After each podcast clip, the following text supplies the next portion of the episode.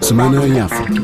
Abrimos o recapitulativo desta semana em África com Angola, cujo Tribunal Supremo determinou o arresto preventivo de bens da empresária Isabel dos Santos, avaliado em mil milhões de dólares, nomeadamente ações em empresas e dinheiro domiciliado em várias contas bancárias. Recorde-se que a filha do antigo presidente angolano é suspeita de desvio de dinheiro público. Mais pormenores com Avelino Miguel. O Supremo Tribunal de Justiça angolano ordenou, através de um acórdão distribuído à imprensa em Luanda, o segundo arresto preventivo de bens e valores financeiros da empresária Isabel dos Santos, no valor de mil milhões de dólares. A Câmara Criminal do Tribunal Supremo, no despacho assinado pelo juiz da causa, Daniel Geraldes, indica que são arrestados todos os saldos das contas de depósitos a ordem ou cotituladas, sediadas em todas as instituições bancárias,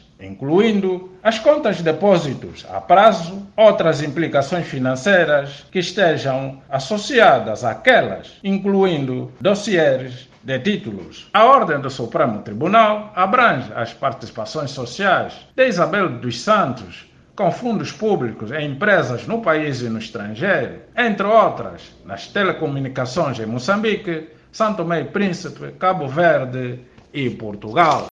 Por outro lado, o Tribunal Supremo de Angola também determinou a liberdade condicional para o antigo ministro dos Transportes Augusto Tomás, depois deste último ter cumprido sete anos de cadeia, ou seja, metade da pena a que tinha sido condenado em primeira instância em 2019, no âmbito do julgamento do caso do Conselho Nacional de Carregadores, em que o Estado angolano tinha sido lesado de cerca de 13 milhões de euros. Mais por nós novamente com Avelino Miguel. O Tribunal Supremo de Angola publicou em Luanda um acórdão que concede liberdade condicional ao ex-ministro dos Transportes, Augusto Tomás, por ter cumprido metade da pena de prisão de sete anos. Augusto Tomás, que foi condenado a 14 anos de prisão no mediático processo judicial do Conselho Nacional de Carregadores em 2019 pelos crimes de peculato violação das normas de execução do plano de orçamento sob forma continuada, de abuso de poder sob forma continuada e de participação econômica, a sua pena foi reduzida para sete anos pelo plenário do Tribunal Supremo.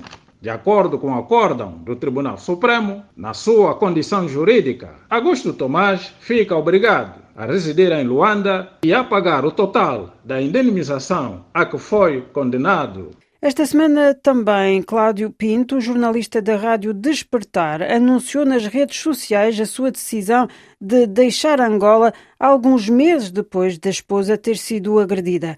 Mais explicações novamente com a Aline Miguel. Uma semana depois da manifestação dos jornalistas angolanos pela liberdade de imprensa e agressões a profissionais, o radista da emissora independente Despertar, Cláudio Pinto, abandonou o país por questões de segurança. Há três meses, o jornalista foi alvo de ameaças por desconhecidos que culminaram com agressões físicas à sua esposa, que foi ferida por duas vezes com arma branca na sua residência e via pública. Os supostos meliantes ameaçaram igualmente matar o filho de tenra idade do casal. Apesar das queixas feitas à polícia, estão ainda por identificar os supostos agressores. Cláudio Pinto, temendo pela vida e para proteger a sua família, anunciou nas redes sociais que decidiu abandonar a Angola Sudão do Sul, as Forças Armadas anunciaram na quarta-feira o envio de 750 militares para o norte de Kivu, no leste da RDC, no âmbito de uma força regional cuja missão será combater os rebeldes M23 que Kinshasa acusa de serem apoiados pelo Ruanda, país com o qual as relações têm vindo a azedar nestes últimos meses.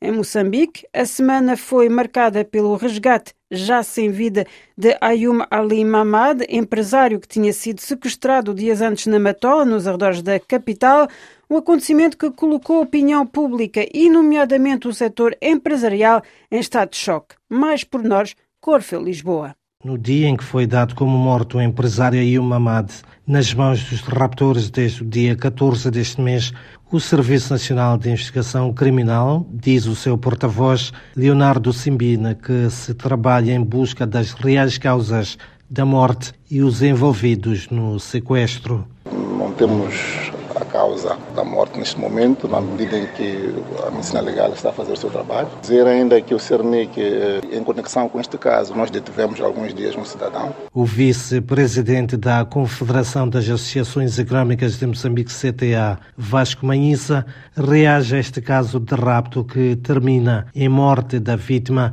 com exigências ao governo que medidas energéticas sejam tomadas para parar com esses atos macabros que minam, de facto, o nosso ambiente de negócio. Esta semana também foi anunciada a criação de uma comissão parlamentar de inquérito para averiguar informações sobre o alegado envolvimento de um deputado no tráfico de droga.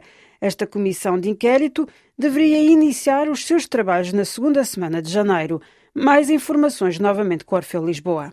O trabalho de investigação a ser feito pela Comissão Parlamentar de Inquérito inicia no dia 9 de janeiro para aferir a existência ou não de um deputado envolvido no tráfico de drogas, anunciou o presidente do órgão, Alberto Nikis. Vamos interagir com várias entidades, desde o próprio Ministério Público, CERNIC, a PRM, que nos possam dar matéria bastante clarificadora para aquilo que é a honra, bom nome da Assembleia da República, tendo sido este caso despolitado até por um deputado, eh, é importante que seja esclarecido. Também na atualidade moçambicana, o líder da Renamo, Ossuf Mumad, tornou a desmentir ter sido retido na Gorongosa na sequência de informações insistentes neste sentido.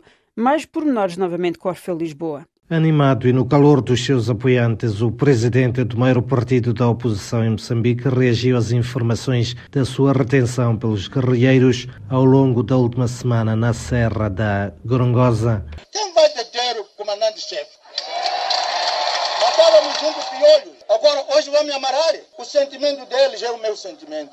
Eles sabem que eu nunca vou trair a eles. Em nenhum momento. Yusuf Mamad justificou também a ida à Serra da Grongosa, onde falhou o encerramento no dia 19 do processo de desmilitarização, desmobilização e reintegração dos seus guerrilheiros. Nós fomos lá na Serra para dizer aos combatentes que deviam continuar lá. Nenhum deles podia entregar a sua arma. Estão lá.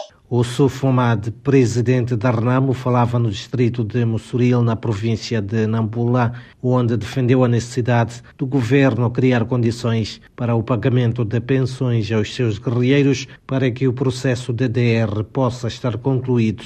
Na Costa de Marfim, a Justiça condenou na quarta-feira à prisão perpétua quatro pessoas no caso de um atentado terrorista em Gran Bassam em 2016 que tinha provocado a morte a 19 pessoas. Entretanto, em São Tomé e Príncipe, igualmente na quarta-feira, a atualidade foi marcada pelo anúncio pelo Ministro das Finanças do aumento do preço do combustível já a partir de 2023, assim como a aplicação do IVA, com o país a apresentar um quadro económico difícil. Mais pormenores com Maximino Carlos. Para o Ministro das Finanças, é uma das medidas urgentes a adotar para sanar a atual dívida do Estado com a empresa de combustíveis e óleos em estimada em mais de 9 milhões de euros. Esta é uma das medidas que é urgente. É resultado da não atualização dos preços de combustível, o que leva o governo a ter, neste caso, junto à ENCO, pela não atualização dos preços, uma dívida que está rondando neste momento, por diferencial de preço, 9 milhões e 700 mil euros. Na quarta-feira, o titular da pasta das Finanças declarou igualmente que o governo são tomense não teria condições de cumprir o acordo assinado em março pelos parceiros sociais com o anterior executivo sobre o aumento gradual do salário mínimo dos trabalhadores. Palavras que desagradaram aos sindicatos que reclamam negociações com o Primeiro-Ministro, conforme disse a RFI João Tavares, secretário-geral da Organização Nacional dos Trabalhadores. Se há essa situação, cabe ao governo chamar-nos, conversar conosco e nós chegamos ao entendimento. Não é via televisão e a rádio fazer aquelas declarações e que nós achamos incorreto. O que é que vão fazer? Vamos pedir um encontro com a Sua Excelência Primeiro-Ministro do Governo para analisarmos isso de uma forma responsável, porque entendemos que há um acordo que foi assinado e publicado pelo Presidente da República. Eu acho que o Sr. Ministro das Finanças não está acima do Primeiro-Ministro, nem está acima do Presidente da República, porque o próprio Primeiro-Ministro fez uma declaração dizendo que esse assunto é produto da negociação. Em Cabo Verde, na hora dos balanços de 2022, a classe política cabo-verdiana evocou o ano que está prestes a terminar com pontos de vista diferentes. Ouçamos este respeito, Odeir Santos. O secretário-geral do Movimento para a Democracia MPD, partido que sustenta o governo em Cabo Verde, Luís Carlos Silva, afirma que apesar das dificuldades vividas no arquipélago, o país voltou a crescer. Temos um país que, depois da queda que se verificou em 2020, voltou a crescer em 2022 e poderemos estar a crescer perto dos dois dígitos. Por sua vez, o presidente do PICV, maior partido da oposição em Cabo Verde, Rui Semedo, observa para 2022 como sendo difícil para os cabo-verdianos, de muitos anúncios e de muitas falhas do governo. O governo tem tem falhado nas respostas para o setor do transporte, tem falhado no combate à pobreza, tem falhado na geração de empregos, designadamente empregos jovens, e tem falhado num domínio que todos reclamam, que é o domínio da segurança. A terceira força política no país, a UCID, através do seu líder, João Santos Luís, aplaudiu o esforço feito pelo governo no combate à pandemia da Covid-19 com a vacinação em 2022, mas disse que o governo falhou nas medidas de dos efeitos da guerra na Ucrânia. E assim fechamos este último resumo da atualidade africana deste ano. Desejamos que terminem 2022 da melhor maneira e, sobretudo, que tenham um feliz ano de 2023. Obrigada pela vossa atenção e até breve.